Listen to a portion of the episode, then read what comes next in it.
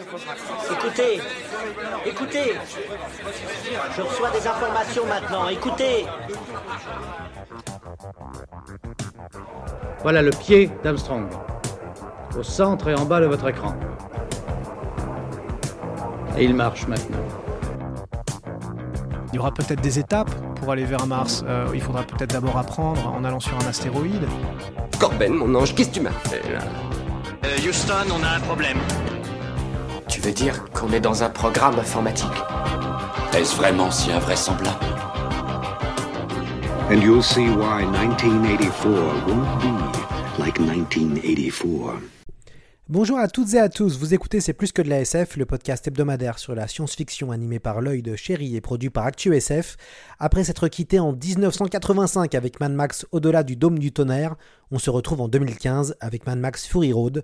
Max a changé, il a pris un autre visage, mais George Miller a fait renaître sa franchise grâce à un film hors du commun. Bande annonce. Dans ce désert, je suis celui qui fuit autant les vivants que les morts. Un homme réduit à un unique instinct.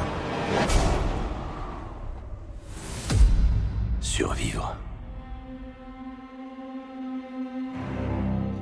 C'est par ma main que vous renaîtrez sur les cendres de ce monde.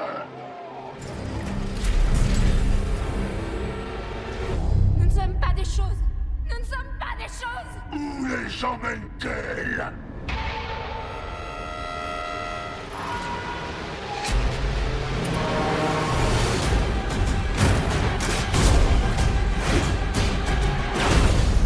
Qu'on me les rende Elles sont à moi. Quelle journée. Quelle journée merveilleuse. Vous voulez survivre? On y va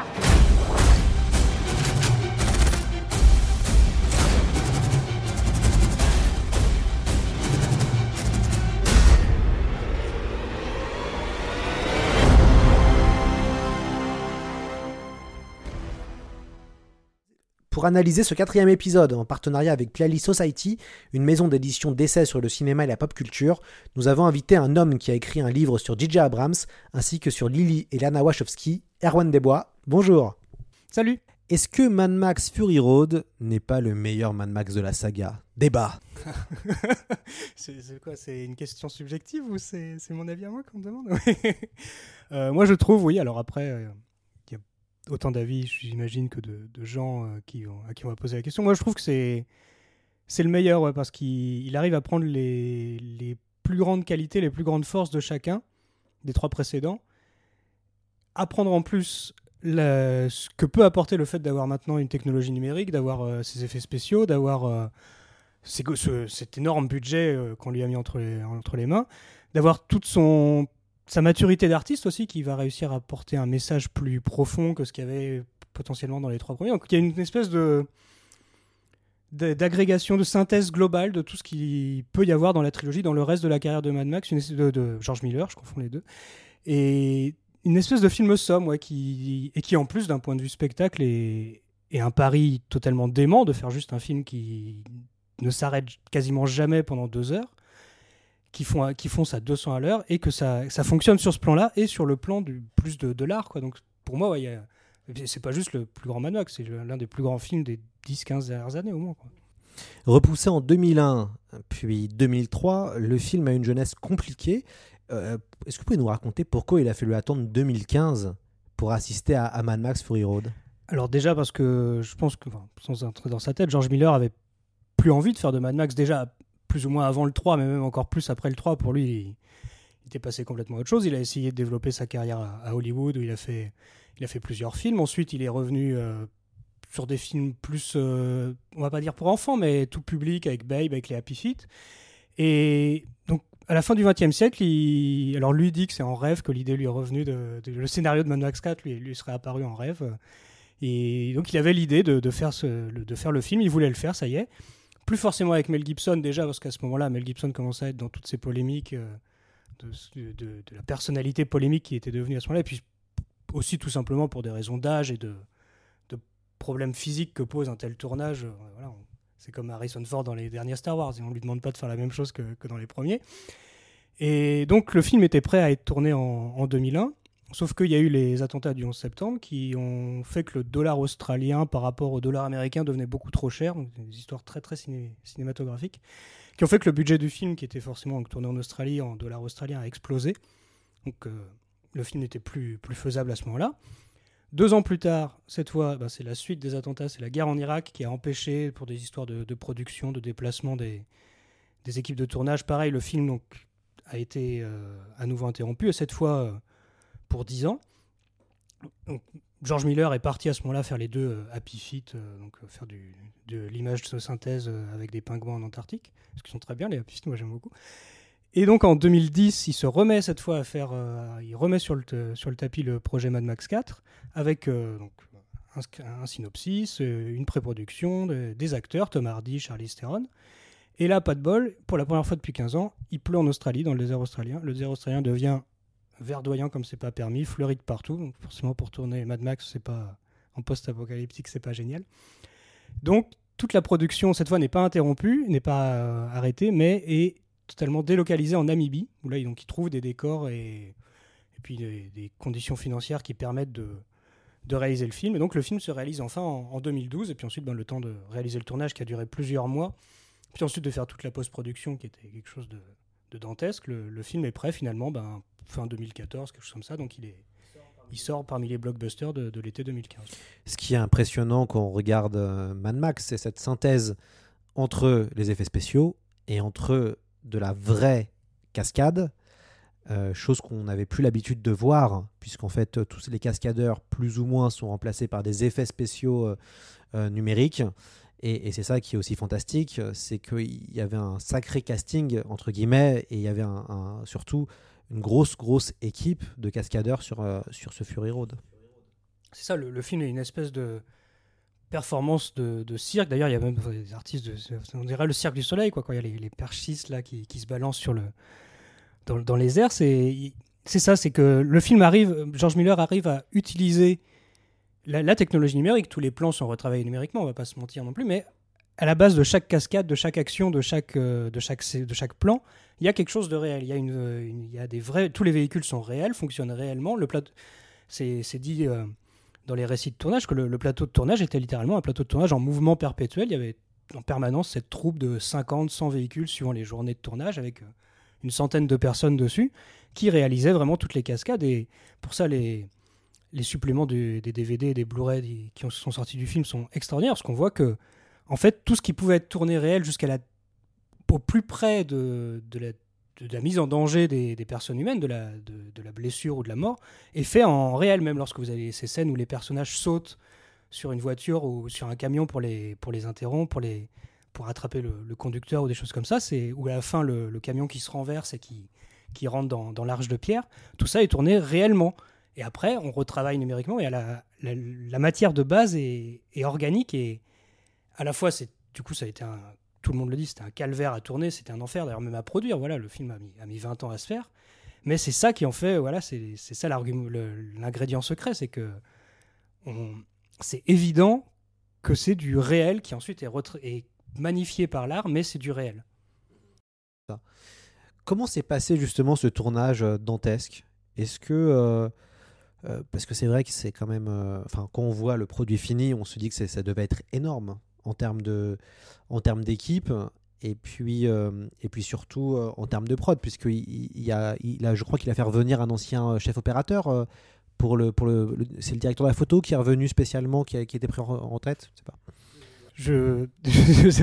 Pour le directeur de la photo, je sais pas. Je sais que, ouais, sur le tournage, c'est, bah, c'est le, désert, donc il fait, il fait froid il y a du vent, il y a de la poussière en, en plus, avec le fait d'avoir toujours en permanence ces, voitures qui roulent euh, à toute berzingue, donc des conditions absolument horribles. En plus, le film est censé se passer dans une ambiance caniculaire, donc tous les personnages sont pas forcément vêtus, surtout les, soldats d'Immortal Jaune qui, qui, sont tous torse nu, et puis les femmes qui sont tous vêtues d'un pagne blanc, alors que dehors, bah, il fait 10 degrés, que tout le monde travaille de l'aube jusqu'au crépuscule.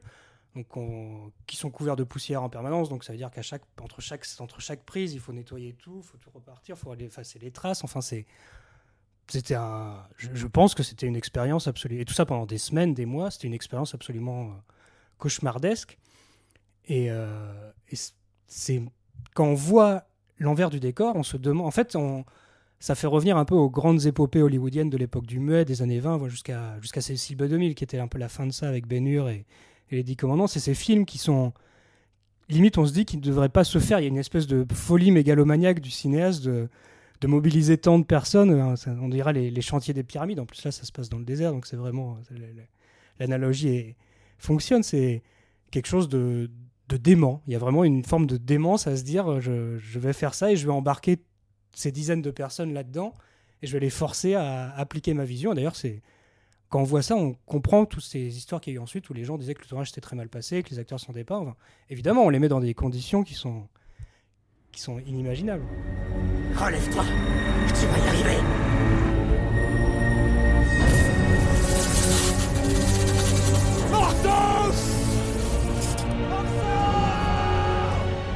Soyez témoins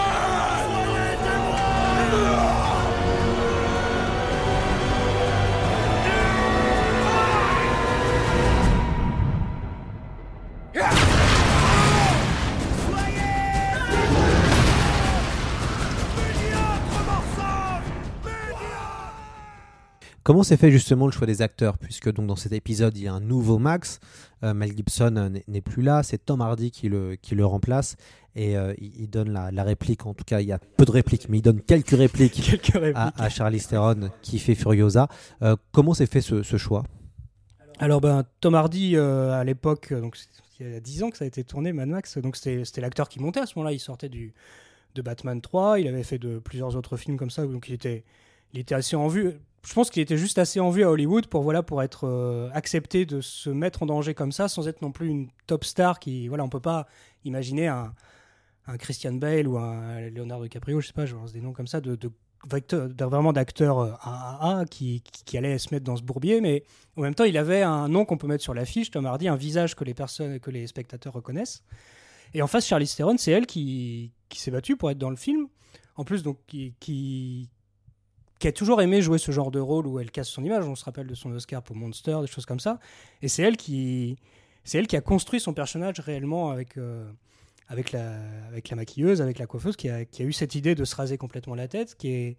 Donc il y a eu une vraie, euh, un vrai élan de sa part pour venir dans le film, pour, ce qui se sent d'ailleurs dans la manière dont elle, euh, un peu comme le Charlize Theron s'est approprié son rôle, s'est approprié sa place dans le film, de la même manière que Furiosa, finalement, au début du film, on pense que c'est Mad Max le héros, et en fait, Mad Max n'est qu'un instrument au cours du film. La, vraie héroïne, c'est Furiosa et le reste des femmes, mais c'est vraiment. Et d'ailleurs, le film se clôt sur, sur Furiosa, qui, alors que Mad Max disparaît dans la foule. Donc il y a, y a vraiment eu quelque chose. autant Tom Hardy, j'ai j'ai l'impression que les acteurs finalement ont traversé le film, au moins ces deux-là, un peu comme leur personnage le traverse l'histoire. Il y a Charlize Theron qui s'impose et Tom Hardy qui passe plus comme. euh, bah, qui, qui passe comme un, un outil au service de- d'autre chose. quoi. Et pourtant, la relation entre les deux a été compliquée sur le, sur le, le plateau. Ah Bah euh, oui, en fait, euh, c'est surtout Charlize Theron qui en parlait, qui disait qu'elle essayait de d'aller vers Tom Hardy, quoi, de créer une relation au-delà juste de la relation professionnelle, et que Tom Hardy était extrêmement fermé. Il faut savoir aussi que Tom Hardy a eu énormément de mal à être convaincu que quelque chose allait sortir de ce projet. Il, euh, il s'en est même ouvert après dans des interviews à la conférence de presse à Cannes, même si je me souviens bien, où il il, il avait, il avait pas honte de dire que pendant une grande, marge, une grande partie du tournage, il pensait que George Miller savait pas ce qu'il faisait, qu'il voyait pas du tout ce, que, ce qui allait pouvoir sortir de ça si, si c'était pas un désastre complet dans lequel il s'était embarqué. Donc il, il était euh, rétif au film, il n'avait pas du tout confiance en ce qui se passait, donc ce qui peut expliquer aussi le fait de bah de ne pas être ouvert aux autres si on si n'est pas convaincu de ce qu'on qu'on fait là de, de 6h du mat à 22h c'est difficile de, de s'ouvrir aux personnes autour de soi. Puis il y a une forme de retenue dans ce Max. Euh, y a, y a c'est assez intéressant, mais on dirait que quand même Mel Gibson, il y a une forme de générosité.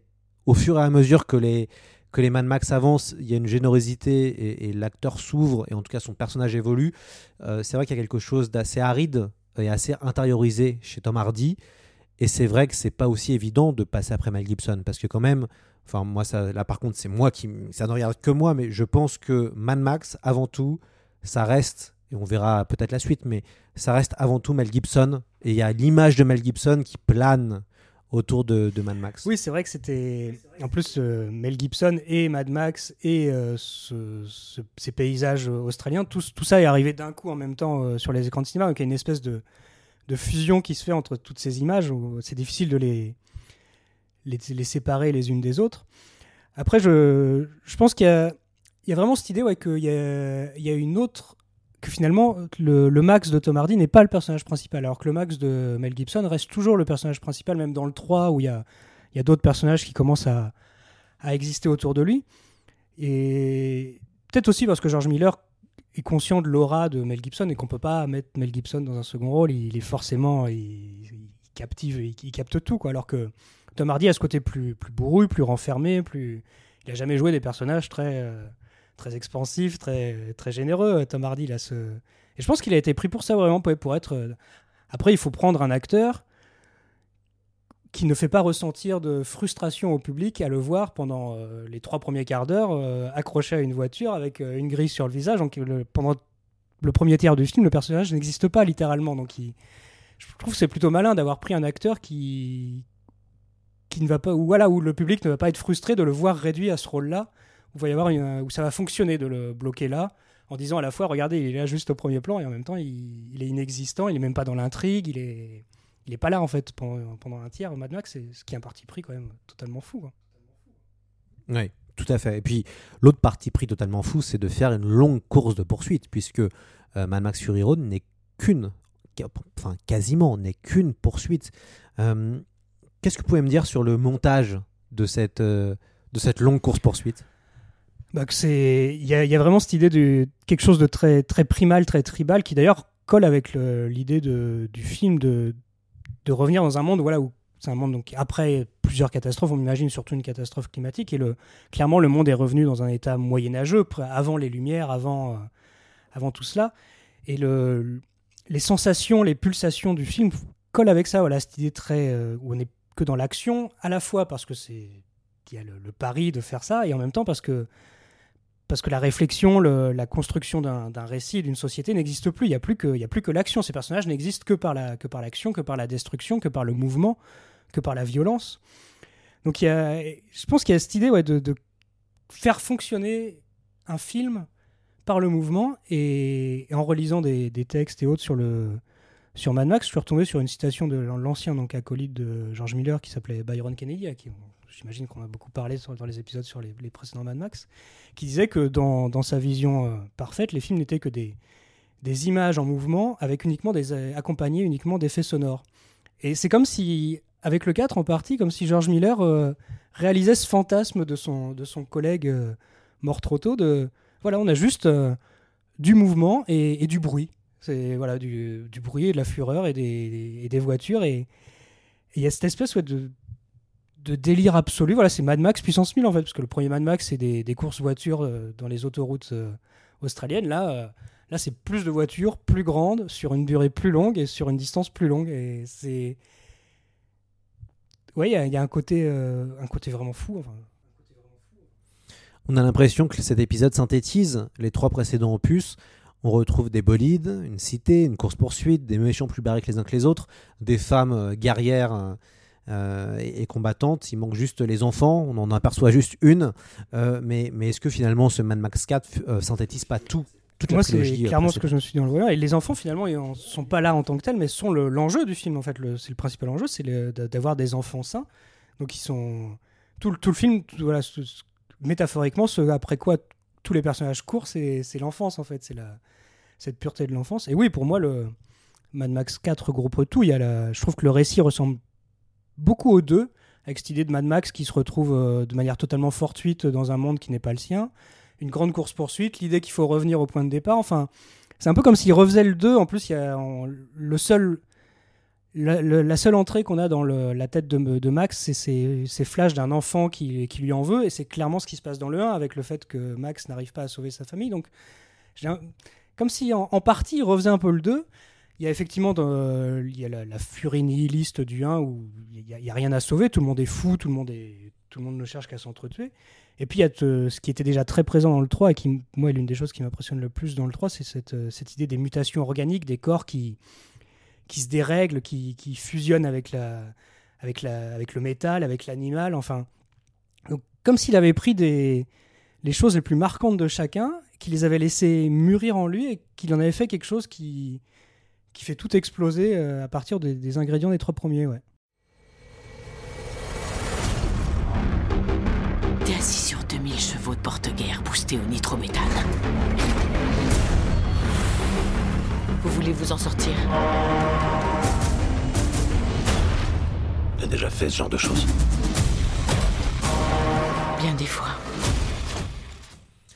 Alors que la saga est masculine, on en a parlé dans les épisodes précédents, euh, Max, on pourrait qualifier euh, de, mal alpha, entre guillemets. hein.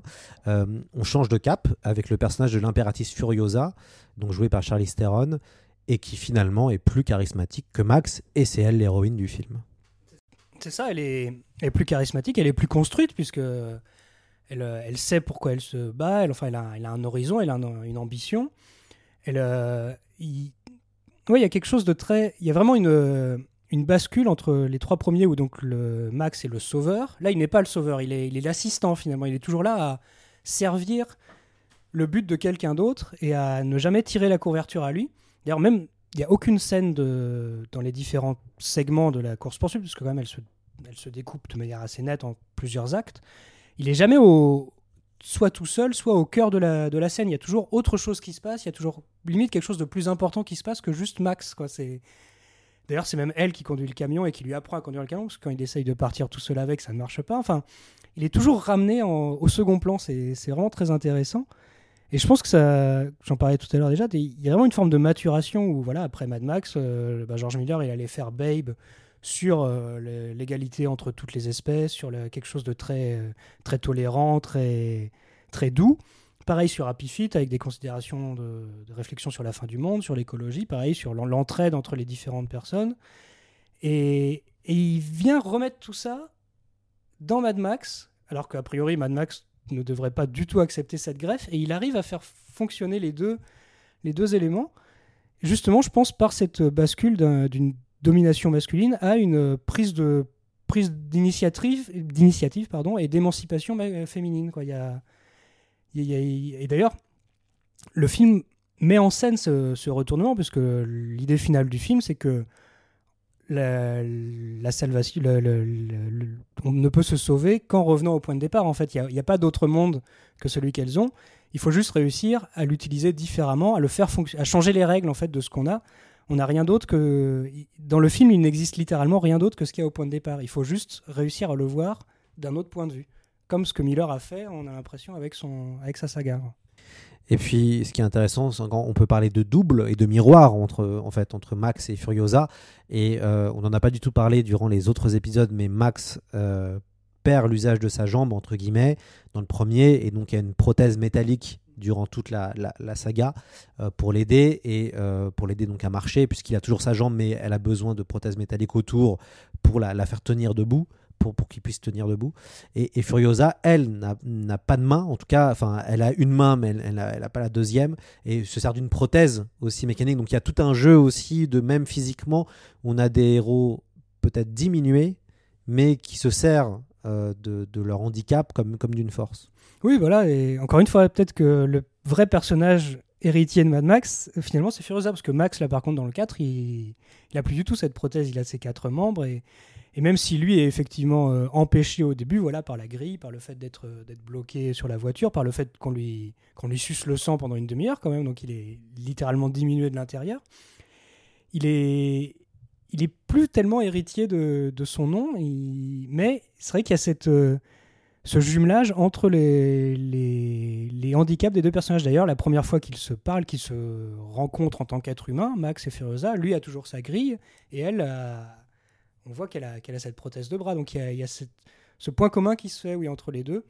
Et finalement, en plus, ce sont les deux seuls éclopés au milieu de toutes les autres femmes qui, dont le- la seule raison d'être, c'est d'être des femmes qui, elles, fonctionnent, euh, n'ont n'ont aucun handicap, sont, sont saines Et les deux seuls à ne pas être sains, c'est Max et Furiosa dans la première partie. Alors le, le film a été fait euh, avant, euh, avant MeToo, euh, donc c'est un film pré-MeToo.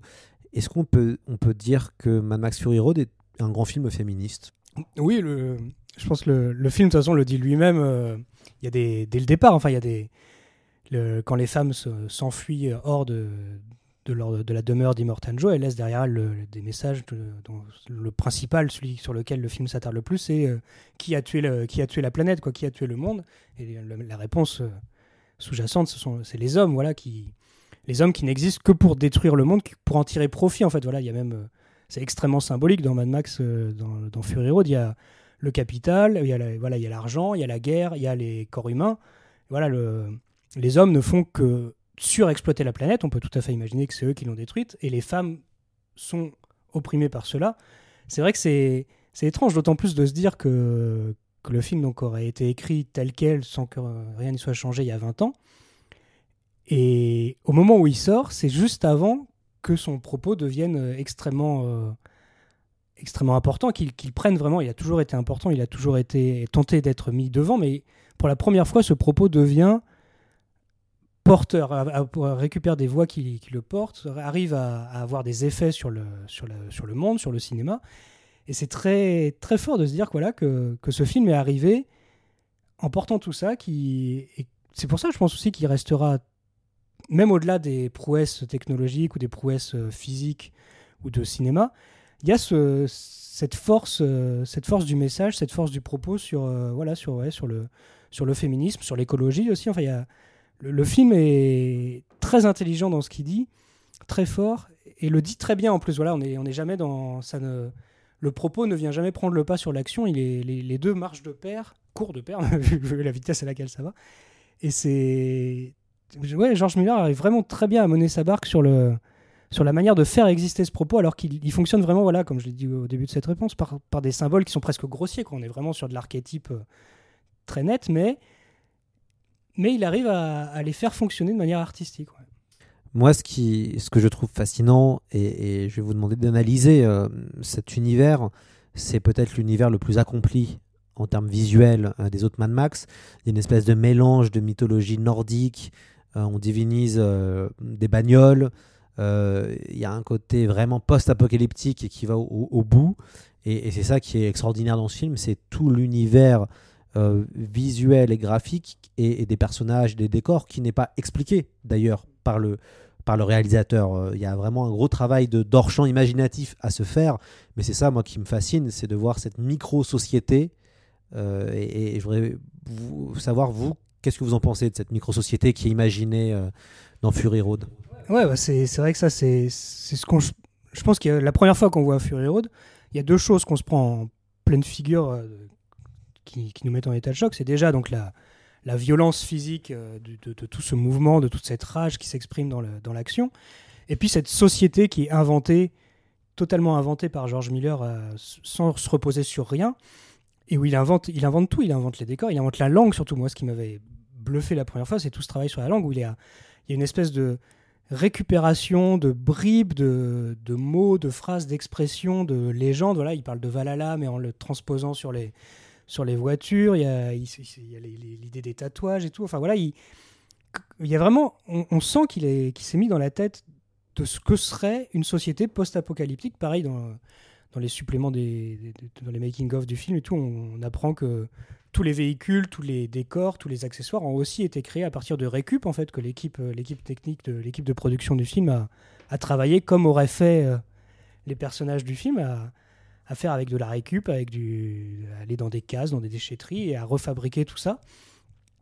Et c'est et oui, il, il fait la même chose avec euh, avec la langue et il y a peu de dialogue dans le film, mais chaque dialogue en fait mériterait presque un arrêt sur image pour noter ce qui s'est dit et pour parce que derrière chaque dialogue, chaque dialogue charrie euh, une dizaine de références peut-être des fois euh, qu'il arrive à se faire s'entrechoquer comme euh, voilà exactement comme une société poca- post-apocalyptique essaierait de reconstituer quelque chose à partir des bribes qu'il a été laissées et pour ça c'est c'est ça aussi qui est génial dans Mad Max Fury Road, c'est que la plupart du temps, les, les films et récits post-apocalyptiques s'arrêtent juste sur la, sur la ruine, sur la destruction, sur la fin de tout.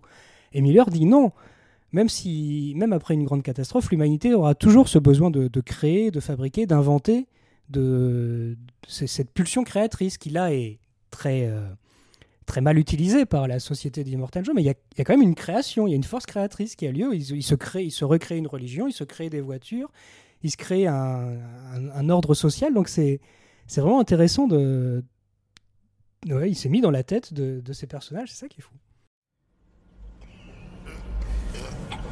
Nous sommes les Warboys. War Kamikaze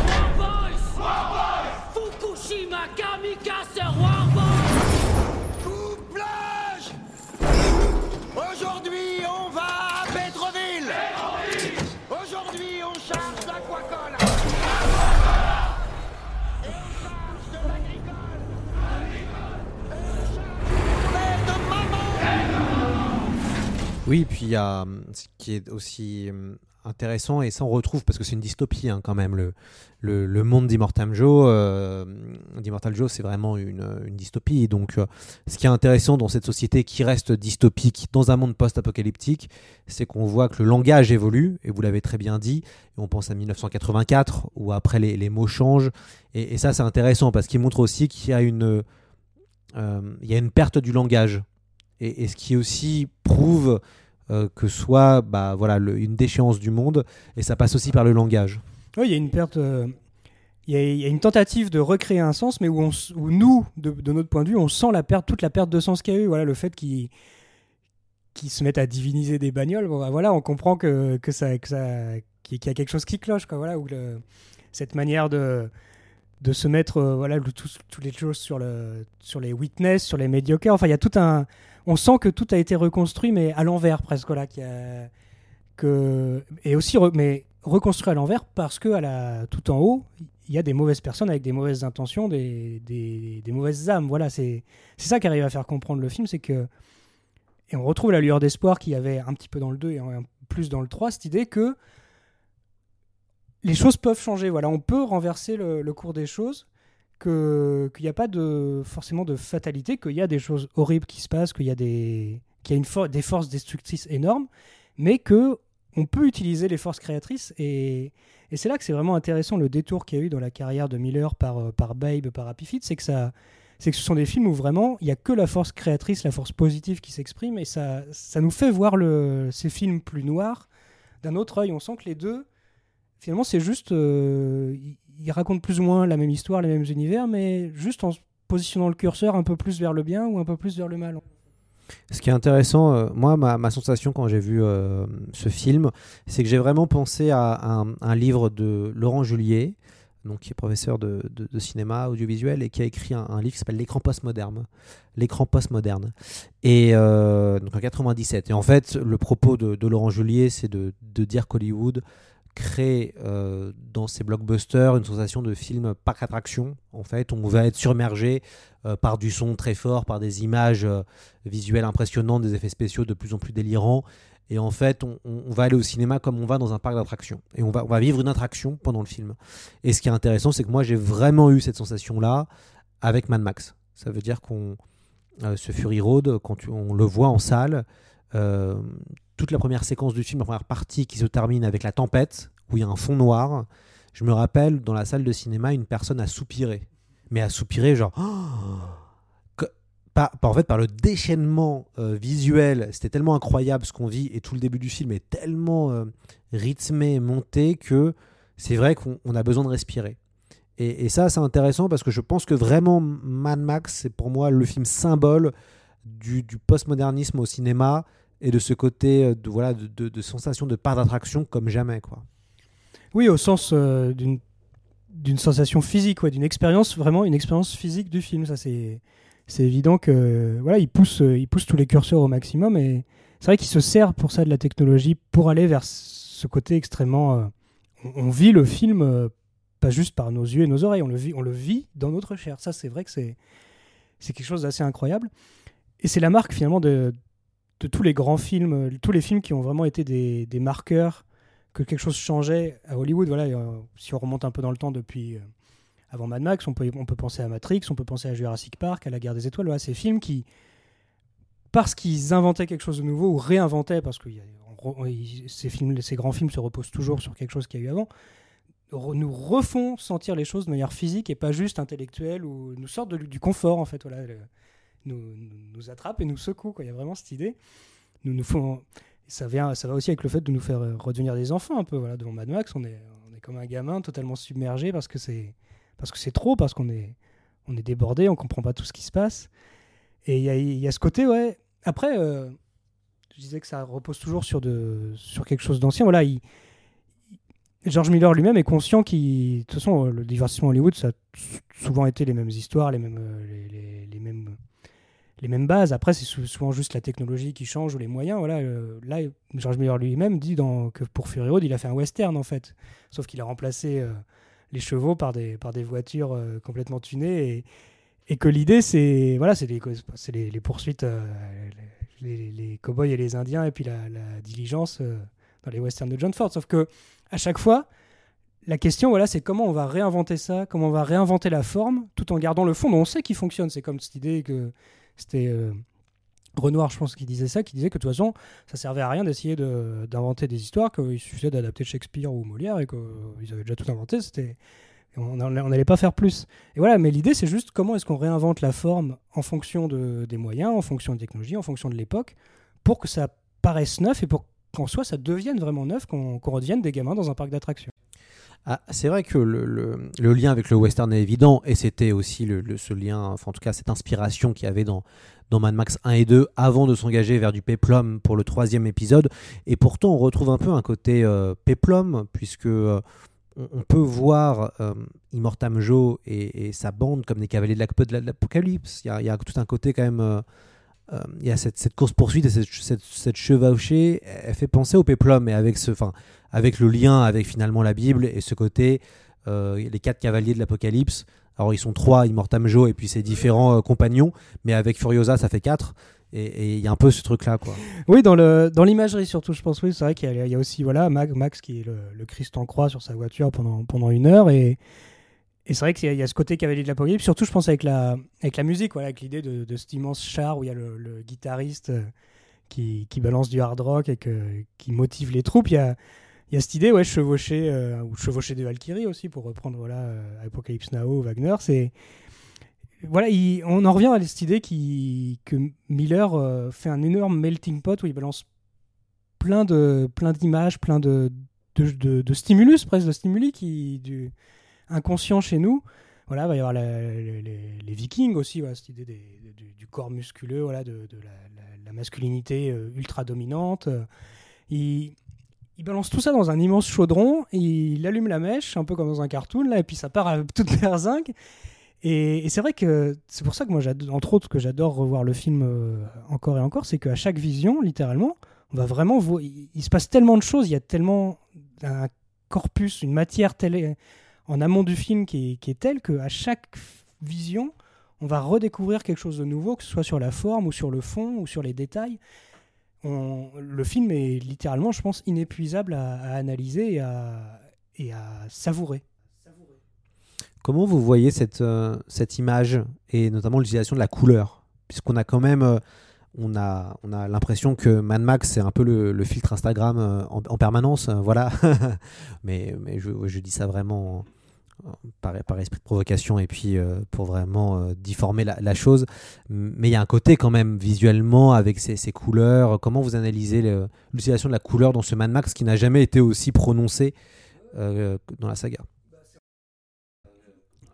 Bah, c'est encore une fois, je pense qu'il, comme tous les grands réalisateurs qui arrivent à rester grands quand ils, vieillissent, c'est qu'ils restent, ils gardent une âme d'enfant un peu, George Miller. Enfin, il s'amuse avec les outils qu'il a et avec le numérique. C'est vrai que c'est beaucoup plus facile de, de retravailler les couleurs en, post-production, de jouer sur les sur l'étalonnage, sur la saturation.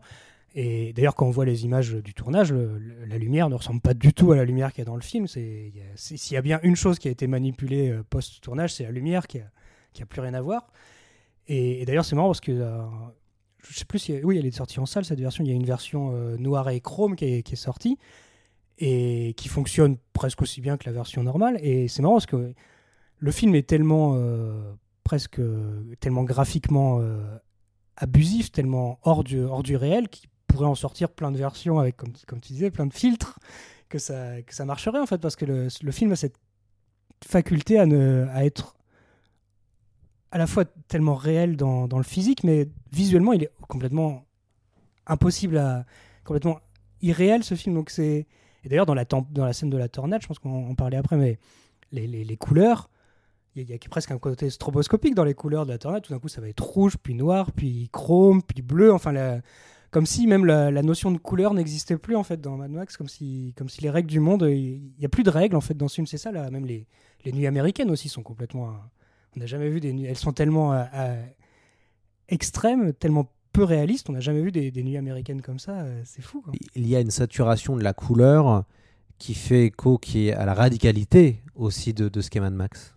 Oui, voilà, c'est. Bah, euh, je disais tout à l'heure, il a poussé tous les curseurs à fond. C'est ça, tout ce qui pouvait être rendu radical et un cran plus loin. Voilà, c'est comme dans la, la, blague dans Spinal Tap de mettre l'ampli à 11. Quoi. Voilà, il met l'ampli à 11 sur tout.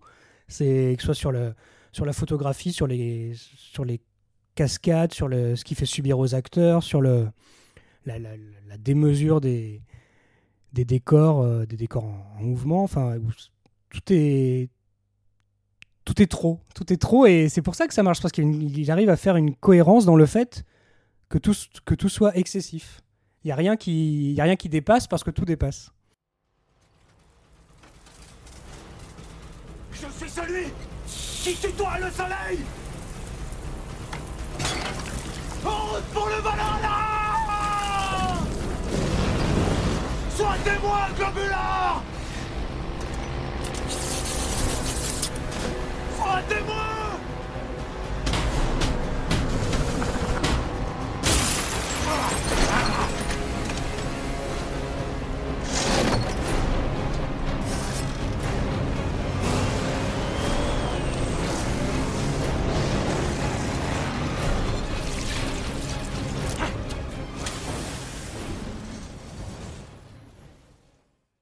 D'ailleurs, on a évoqué un peu la, séquence de la tempête c'est quand même une des, une des grandes séquences. Euh, en tout cas, moi, il y a deux séquences qui m'ont marqué dans Mad Max. C'était la séquence de la tempête et la séquence où Max et Furiosa euh, font équipe, où ils tirent, en tout cas, il y a une fusillade et les deux s'entraînent face aux pillards euh, qui sont motorisés.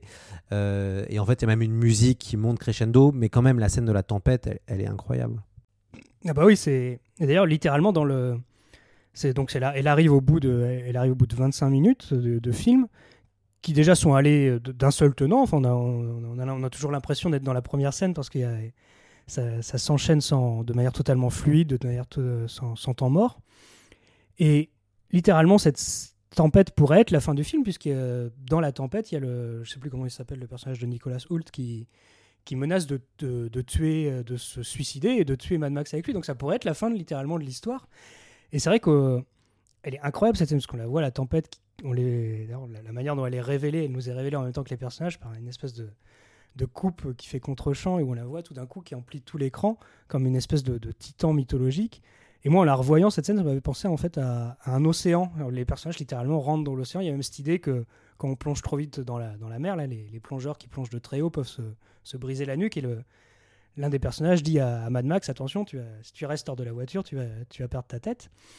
Et littéralement, à l'intérieur de la tempête, la tempête est vivante. C'est, ça m'a fait vraiment oui, l'impression d'un océan qui, qui a sa vie propre à l'intérieur, qui a son, son, microcosme, son écosystème, avec des tempêtes à l'intérieur de la tempête, voilà, les couleurs qui changent, les éclairs tout d'un coup qui tombent, on voit des personnages qui s'envolent hein, comme s'ils nageaient un peu. C'est voilà, il y a vraiment une, une forme d'abstraction totalement euh, cauchemardesque. Enfin, c'est une vision de cauchemar d'être plongé là-dedans.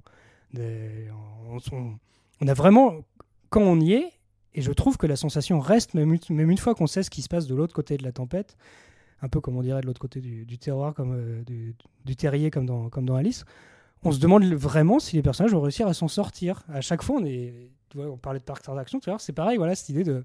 On rentre dans le train fantôme et on, a peur de ne pas réussir à, à voir l'autre bout. Et moi, ce qui me sidère à chaque fois, c'est que il, il, fait cette scène de tempête, il a l'audace, c'est même plus de l'audace à ce niveau, c'est de l'inconscience de la mettre au bout d'une demi-heure. Et littéralement, quand il y a ce fondu au noir là avec le, fumigène qui s'éteint, on se demande mais maintenant il se passe quoi quoi? Et que le reste du film tient la route quand même par rapport. On n'est jamais là à se dire quand même, par rapport à la scène de la tempête, euh, c'est plusieurs crans en dessous. Non, le, film, euh, le film est la hauteur du pari de George Miller de, de mettre ça dès le début, alors que aucun cinéaste euh, sain d'esprit mettrait ça au début, il mettrait ça à la toute fin. C'est une scène comme ça. C'est- le, climax. Et non, lui dit, bah voilà, moi, je, maintenant que je vous ai mis cette uppercut, maintenant on va faire le. Limite, on va, on va raconter l'histoire après, parce que l'histoire n'a pas commencé quand on rentre dans la tempête. Oui, enfin, c'est vraiment la, on peut dire l'introduction euh, de ce qu'on va voir. Euh, c'est une grande introduction. Mais c'est une introduction qui, chez 99% des gens, serait une, une conclusion. euh, Alors, on a analysé quasiment tous les grands méchants, ou pas vraiment méchants, euh, je pense, euh, oui, pas vraiment méchantes. Voilà, parce que je pense que Tina Turner n'est pas une vraie méchante. Euh, Qu'est-ce que vous pensez euh, d'Immortam Joe? Ah, moi, je trouve c'est c'est extraordinaire comme personnage. Déjà qu'il laisse, comme on disait tout à l'heure sur le, langage ou d'autres choses, il, laisse énormément à notre. il, nous, laisse, énormément imaginer à propos du personnage. Finalement, il nous le montre très peu. Il nous en dit presque rien de ce personnage. On voit juste certains de ses méfaits, finalement, d'avoir euh, emprisonné ses femmes, d'avoir euh, d'a- d'assoiffé son peuple. Enfin, on voit très peu de lui, même comme cette scène où on, voilà, on, on voit à peine son corps avant qu'il soit protégé par cette espèce de plaque en plexiglas euh, transparente là. Donc voilà, il laisse, il énormément hors champ, énormément à notre imagination, ce qui le rend, ce qui, ce qui le rend vraiment angoissant, vraiment inquiétant comme personnage. En plus, on, pareil, on ne voit pas ce qu'il y a sous son, masque et cette idée à la fin de, lui déchirer le masque et le visage, mais de manière subliminale. On- il faut faire un arrêt sur image pour voir vraiment la mâchoire qui s'en va, sinon on a juste, comme dans les, films euh, d'avant le Nouvel Hollywood, quand il y avait de la censure et qu'on pouvait pas montrer ce que le mal qu'on faisait. Là, voilà, là, il y a vraiment cette idée avec la, manière dont meurt Immortan Joe. On, on ne nous le montre pas et du coup, ça nous fait nous dire que ça doit vraiment être encore plus horrible ce qui lui est arrivé. Et ouais, il y a. C'est surtout lui qui est dans le film, et les deux autres aussi sont extraordinaires. J'ai oublié leur nom, mais le, le- sniper et puis celui qui est le, gardien des comptes, là, ils sont, ils sont tous, voilà, parce qu'ils ils poussent à fond cette idée des, des mutations horribles. On imagine, je sais pas, qu'il y a eu des, des, des armes atomiques ou quelque chose qui a eu lieu. Enfin, il y a vraiment des. Ce sont des. Littéralement, les trois méchants sont des tumeurs incarnées, quoi. C'est. C'est vraiment. euh, Et puis tout leur, tout leur rejeton aussi, que du, du géant au, au nain, là, c'est. Il y a vraiment toute une troupe de, de méchants qui sont terrifiants. Et Immortan Joe est le, le pire de tous. Il y, a, une manière de croquer ces personnages. Ouais, on est, on est dans de la BD animée, euh, mais qui tire le meilleur des deux, qui tire le meilleur du- de ce sens de croquer un visage im- impossible et en même temps de lui donner vie à travers des, à travers des acteurs, à travers des, des costumes, des détails de, de déplacement aussi. Enfin, ces personnages existent tout de suite et, il, est, il est littéralement terrifiant. Enfin, c'est rare de voir des méchants aussi, euh, aussi inquiétants. Une fois encore, nous envoyons mon porte-guerre pour nous rapporter du gaspille de Pétroville et des munitions du moulin à balles. Une fois encore, je salue mon impérator Furiosa. Et je salue mes Warboys, Denis Vivant, qui chevaucheront pour l'éternité sur les autoroutes du Valhalla. Je suis votre rédempteur. C'est par ma main que vous renaîtrez sur les cendres de ce monde. Puis c'est intéressant puisque la boucle est bouclée, entre guillemets. Euh, L'acteur qui joue euh, euh, Immortan Joe, c'est le même acteur, donc c'est Hugh Caseburn, c'est le même méchant du premier Mad Max, en fait. Et, et ça, c'est ça. Et d'ailleurs, on le reconnaît par la houppe, enfin, en tout cas par les cheveux blancs, puisque par le par le petit brushing euh, euh, blanc, puisque le, le premier euh, le premier méchant dans, dans Mad Max, donc joué par le même acteur, a aussi une coupe, enfin une espèce de houppette blanche. Et c'est un peu voilà, comme si ce, méchant qui était un méchant anarchiste avec une chef de meute mute en, chef de guerre. On n'est plus, dans le chef de gang, on est dans le chef de guerre. Il a réussi dans son domaine, en fait. Il a, il a réussi à absorber tous les autres gangs, on imagine.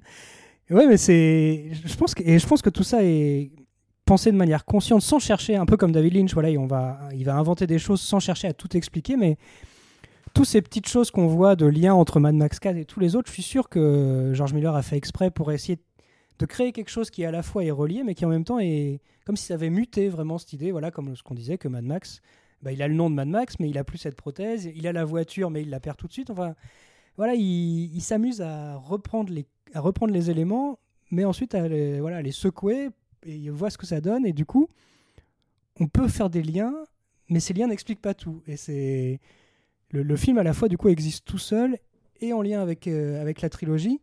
Et c'est vraiment très intelligent. On sent vraiment le, cinéaste qui est complètement sûr de lui, qui est au sommet de son art, qui sait exactement ce qu'il fait, qui est en pleine possession de, de son sujet, de ses moyens, de son budget, de, de tout, et qui, qui du coup peut, euh, peut s'amuser, peut prendre des risques, peut se faire plaisir, et peut voilà balancer des petits indices comme ça qui, qui à la fois font sens, mais on, bute sur une impasse. Voilà, Qu'est- qu'est-ce que ça veut dire que soit le même euh, ça, veut à la fois dire quelque chose et en même temps ça, ça ne se suffit pas à soi-même.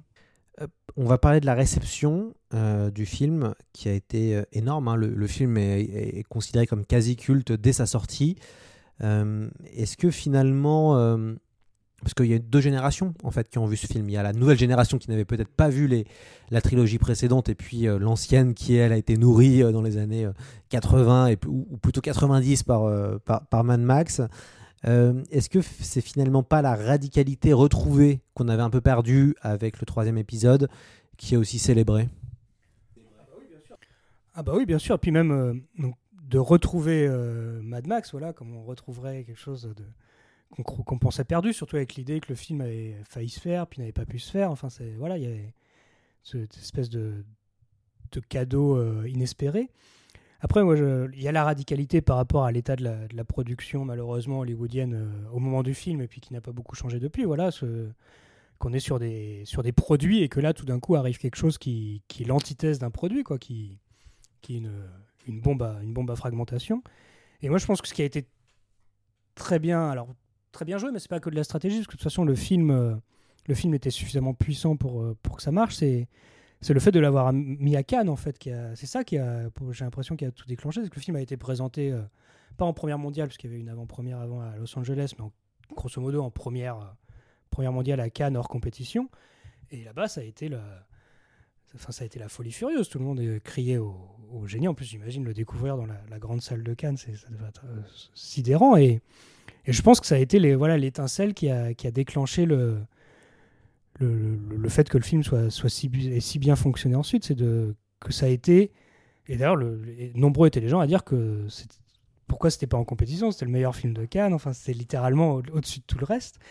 Et que ça a vraiment. euh, ça a vraiment fond, voilà, ça, ça a déclenché quelque chose qui.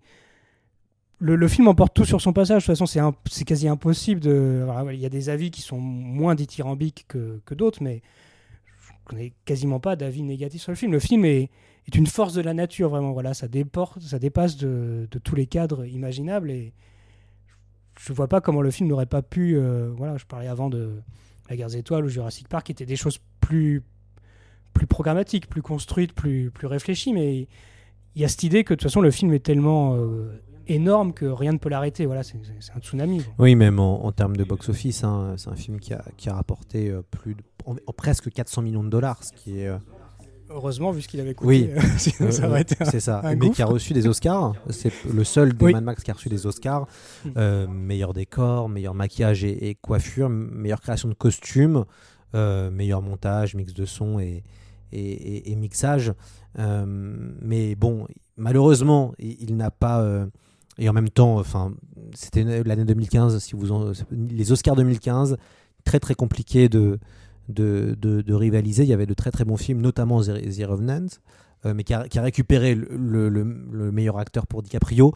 Euh, c'est vrai que c'est Spotlight qui avait gagné, euh, qui avait gagné l'Oscar et, malheureusement, peut-être Spotlight, qui est un très bon film, restera anecdotique entre guillemets face à euh, Mad Max Fury Road. Et puis euh, pour le meilleur film étranger de l'époque, c'était Le Fils de, Sh- de, de Shawl, si on le dit bien, et Mm. qui est pour moi, je, je pense, l'autre grand chef-d'œuvre de l'année 2015. Euh, c'est Ouais. Shawl. Et on a l'impression, voilà, il y, a eu- il y a eu vraiment ces deux films qui ont marqué l'année 2015. Ouais, bah, mais c'est intéressant parce que c'est comme le fait de, de, le prendre à Cannes mais de pas le mettre en compétition. Alors après, il y a aussi l'idée que les, studios hollywoodiens euh, rechignent à mettre des films en compétition, mais c'est pareil, là, le film est clairement reconnu comme étant quelque chose de d'énorme, puisque lui donner, je sais plus, 6 ou 7 Oscars, c'est pas juste lui donner deux ou trois Oscars techniques, quoi. C'est on, lui donne on lui donne tout quasiment.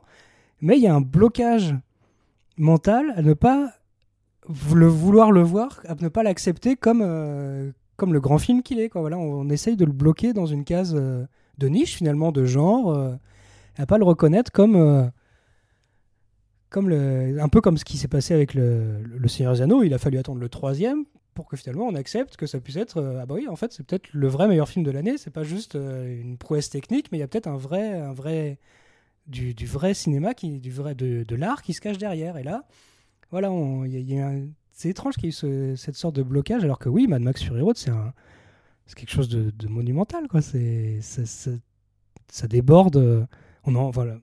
Pour moi ça reste l'un des très grands films de, de la décennie au moins.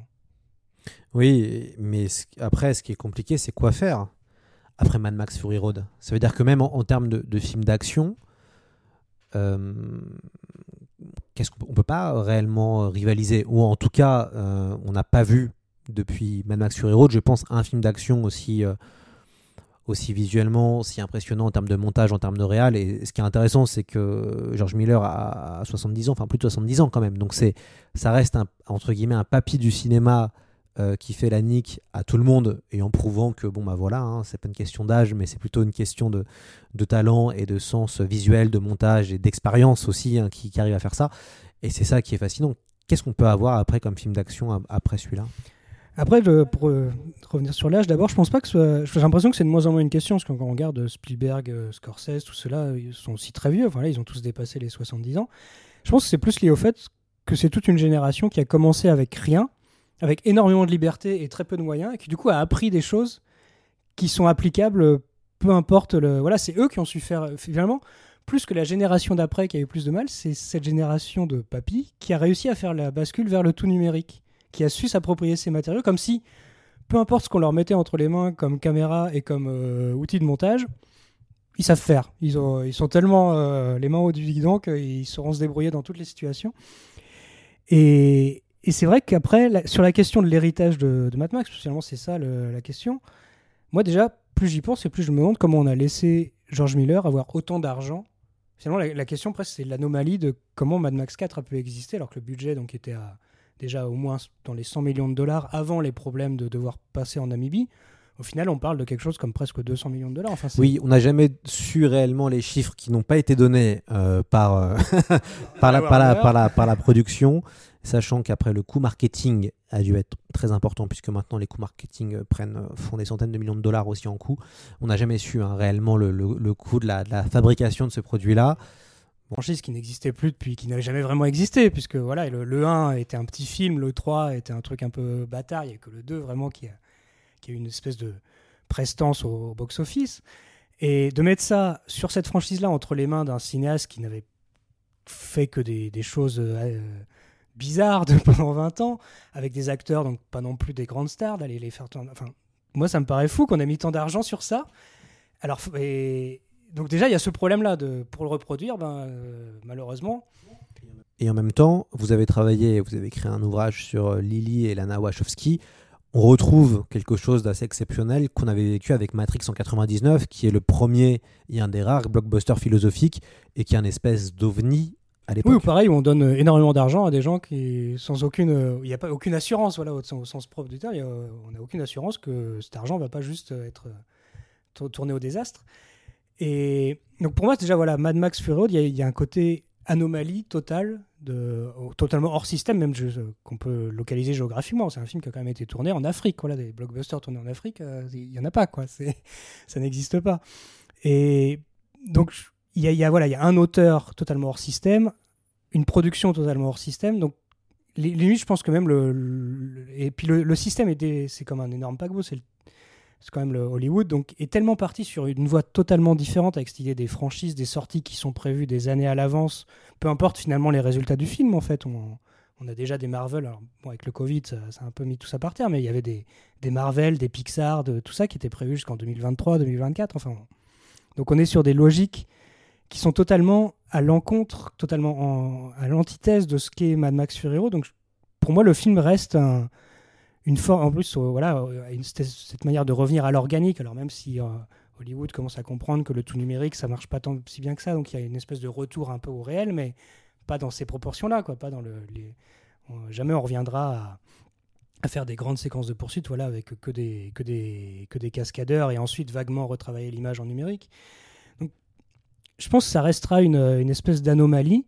D'ailleurs, même euh, au moment de la sortie de, de Fury Road, euh, George Miller avait dit, et puis c'était sorti euh, dans, la presse, qu'il avait signé un contrat pour d'autres films qui étaient prévus et on ne voit pas, on voit rien venir. quoi. Enfin, il n'y a rien de qui semble vraiment mis en chantier. Donc, c'est, je pense que ça reste vraiment quelque chose à part. Et c'est vrai qu'il n'y a aucun cinéaste qui semble avoir repris cet héritage au-delà du système, mais peut-être aussi parce qu'aujourd'hui, les cinéastes ont de moins en moins de, de poids. Enfin, on voit que voilà, il y en a de plus en plus qui sont obligés d'aller sur Netflix pour faire des, des films originaux, que ce soit Del Toro ou Fincher, que Spielberg, euh, même, même un Spielberg ou un Scorsese n'ont plus vraiment la, la capacité à imposer des sujets, à imposer des manières, de, des regards. Donc peut-être que faut peut-être attendre. euh, Attendre James Cameron, c'est le seul.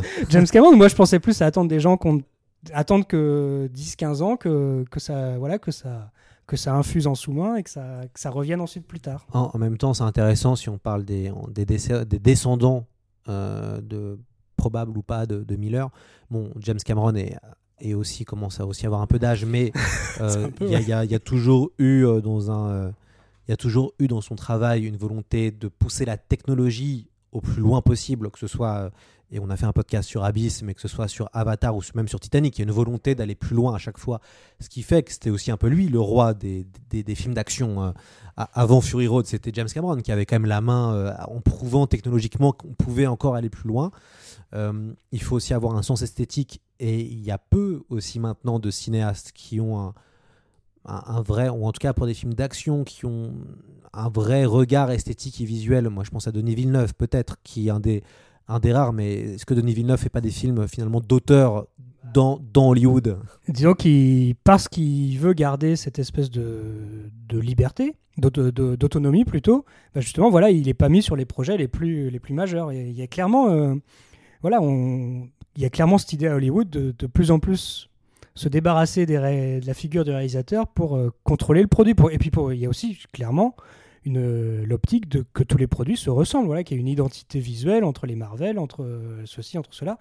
C'est une stratégie, c'est pas juste un hasard que les, les réalisateurs qui ont un œil particulier soient un peu mis à la marge. pour- parce qu'on on ne veut pas que les choses aient un, un regard et un air particulier. On veut pas d'aspérité, on veut que tout se ressemble quand même. Et en même temps, j'ai l'impression que c'est plutôt Warner Bros. qui est plutôt ouvert et, laisse le champ. en tout cas, c'est un marque de fabrique du studio en ce moment de laisser le champ à des artistes. Je pense à Villeneuve sur Dune, mais à Nolan qui aussi peut faire ce qu'il a envie de faire. Euh, je pense au Wachowski. euh, en tout cas, sur le prochain Matrix, euh, c'est quand même la Warner qui, va, qui va produire. Mad Max, c'est aussi la Warner. Donc, on se rend compte qu'il y a aussi un, studio qui laisse, entre guillemets, faire. Et c'est intéressant. Par contre, ce qui est drôle, c'est que Mad Max est né euh, à la fin du nouvel Hollywood. euh, et qu'on se demande bien s'il y aura un jour un renouveau et un nouvel Hollywood, puisqu'en ce moment, en tout cas, on, sort d'une séquence et qui risque de se prolonger un peu, mais on sort d'une séquence Avengers, d'ici, en tout cas, l'ère des supra-franchises euh, qui sont de plus en plus présentes et, omniprésentes et qui maintenant se déclinent même à la télévision. Donc, il y a, en tout cas, le, transmédia est, partout. Oui, mais voilà, mais avant le nouvel Hollywood, il y avait déjà eu une période de 10-15 ans comme ça où les, films gonflaient. Voilà, il y avait cette espèce de, d'inflation euh, de la forme euh, qui, a fini par exploser et donner autre chose. La, période actuelle, elle va, je sais pas si elle va exploser ou comment elle va se finir, mais elle va forcément se finir à un moment. Donc il y aura forcément à nouveau une transition vers autre chose. Et c'est peut-être à ce moment-là que bah, tous ces auteurs qui ont réussi à garder un regard euh, actuellement, finalement, c'est rebelle en quelque sorte. George Miller, clairement, il a cette posture de rebelle, hors de, de pirate hors du système. Quoi, qui... C'est peut-être à ce moment-là que leur influence se, fera sentir. Maintenant, clairement, il n'y a, a pas d'espace pour un héritage de George Miller aujourd'hui. euh, ça n'existe pas, ça c'est sûr. C'est la fin. euh, on, va, on va se finir sur, euh, sur, ces, sur ces sages paroles. Merci beaucoup, Erwan Desbois, d'être venu euh, dans C'est plus que de la SF. On était content de vous retrouver puisque vous avez fait une, courte apparition euh, pour nous parler de, de V pour Vendetta. Là, on vous a entendu euh, sur un peu plus de temps. Et puis, bah, évidemment, on va conclure ce podcast avec euh, la bande-son de, de Mad Max Fury Road. Au revoir.